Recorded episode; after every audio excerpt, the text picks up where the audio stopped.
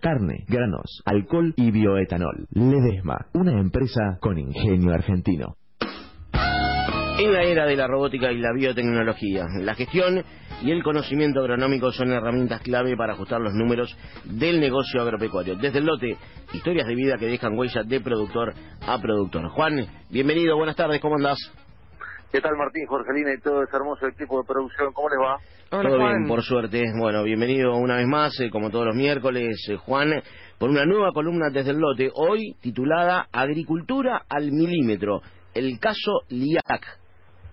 Sí, capítulo 119, los temas principales de esta columna, atención, agricultura de precisión con gestión de datos, sustentabilidad, gracias a un uso más preciso de los insumos, pulverizaciones eficientes, como decía, milimétricas, esto es un quiño para el ahorro de insumos, para la sustentabilidad y también, ¿por qué no?, para la sociedad y la comunicación.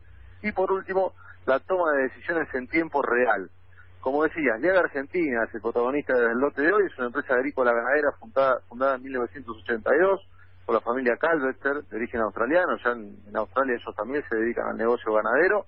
En Argentina producen eh, en campos propios alquilados en seis provincias, Buenos Aires, Córdoba, Formosa, Santiago del Estero, Chaco y Salta. Su emblema, Martín, es la adopción de tecnología de todo tipo, insumos, maquinaria, riego para producir granos, también algodón y también para ganadería. La superficie que trabajan agrícola es de 56.000 hectáreas físicas, que son más de 70.000 hectáreas pensando en un doble cultivo, o sea, ocupación de la tierra invierno y verano. Eh, en la estancia Las Balas, eh, tienen ahí en, en, la provincia de Buenos Aires, tienen un poco más de 10.000 hectáreas donde producen trigo, maíz y soja. Allí el encargado de producción es Francisco Melcón, en la localidad de Bedia, ahí en el norte bonaerense. Uno de los secretos que él me, me contaba de esta empresa, para ser más eficientes, es lo que han empezado a hacer en el trabajo con insumos variables. ¿Qué varían? Varían densidad de fertilización en trigo y maíz, densidad en soja, y fíjate vos que me decía que hay lotes en los que han identificado entre 7 y 10 ambientes donde pueden hacer un manejo diferenciado.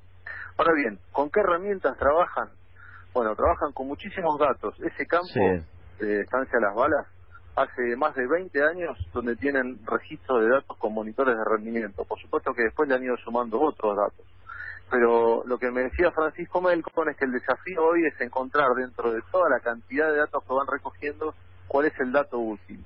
Y antes de ir a escuchar lo que él nos decía en el audio, me parece interesante destacar algo que él me decía. Hoy las decisiones en, siembra y en pulverización las podemos tomar en tiempo real. ¿Qué es eso?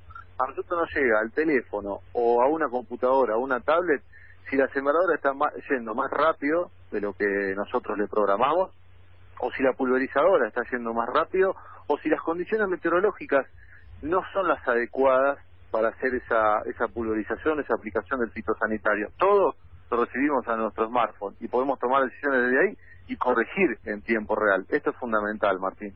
Si querés, a continuación lo escuchamos a Francisco Melcón, responsable agrícola de Estancia Las Balas, que cuenta la importancia de contar con estas tecnologías para mejorar la gestión de los datos y la información. Dale, lo escuchamos. Mientras mejor se puedan distribuir los insumos y de forma más eficiente, es una solución, ¿no? Viéndolo desde el aspecto técnico y también es una forma de manejar mejor la información. Con mayor información y mayor tecnología que sea capaz de aplicar en el campo, sos más eficiente en la, distribución y en el uso de los insumos. Yo resalto dos aspectos. Uno, que nos gustaría mejorar y sería el tema de, la aplicación selectiva de herbicidas, tanto económica como ambientalmente, creo que es uno de los temas más importantes. No en el norte, en el norte está más bien generalizado, pero acá todavía cuesta trabajar con aplicación selectiva. Hay que ajustar los detalles, realmente le está costando detectar plántulas y realmente en los barbechos nuestros lo que se trabaja es con plántulas. Entonces todavía le falta una calibración mayor o mejor calidad de los sensores. Pero resuelto eso, me parece que eso sería un punto importante a destacar. Y lo que son imágenes, más que nada en el norte. Hoy ya tenés imágenes gratuitas con píxeles de 10x10 y ya pagás la de 3x3 y, va a estar en, no mucho tiempo la de píxeles de un metro por un metro. Eso tiene un alto impacto. Bien, ahí estaba Juan Francisco Melcón, responsable agrícola de la estancia Las Balas eh, de IACE eh, hablando, bueno, sobre el tema de la agricultura de precisión, los aspectos productivos, ¿no? Las nuevas eh, tecnologías, temas que se analizaron la semana pasada en Córdoba en el Congreso APRESID.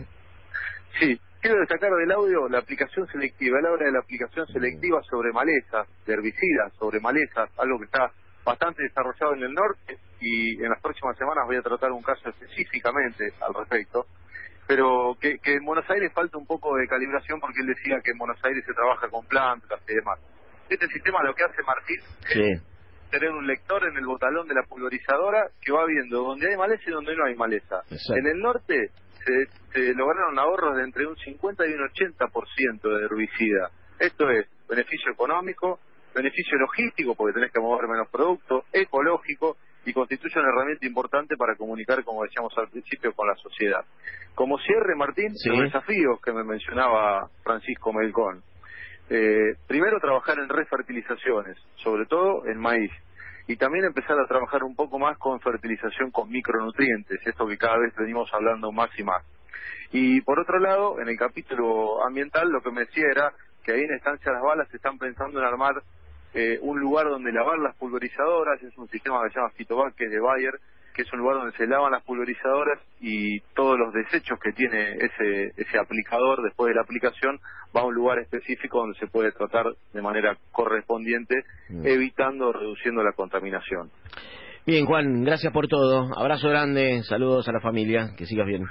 Gracias, compañeros. Hasta la semana próxima. Hasta la semana próxima. Juan Doda, con su columna desde el lote, auspiciada por... Cada vez son más los productores que siembran la mejor genética. Porque con sojas y trigos Don Mario, los productores encuentran genética, rendimiento y tecnología. Conoce las últimas novedades en www.donmario.com.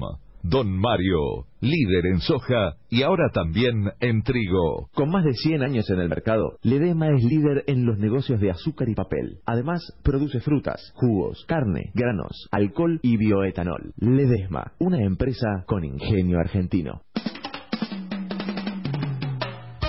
13 horas, 17 eh, minutos, eh, seguimos compartiendo toda la información agropecuaria.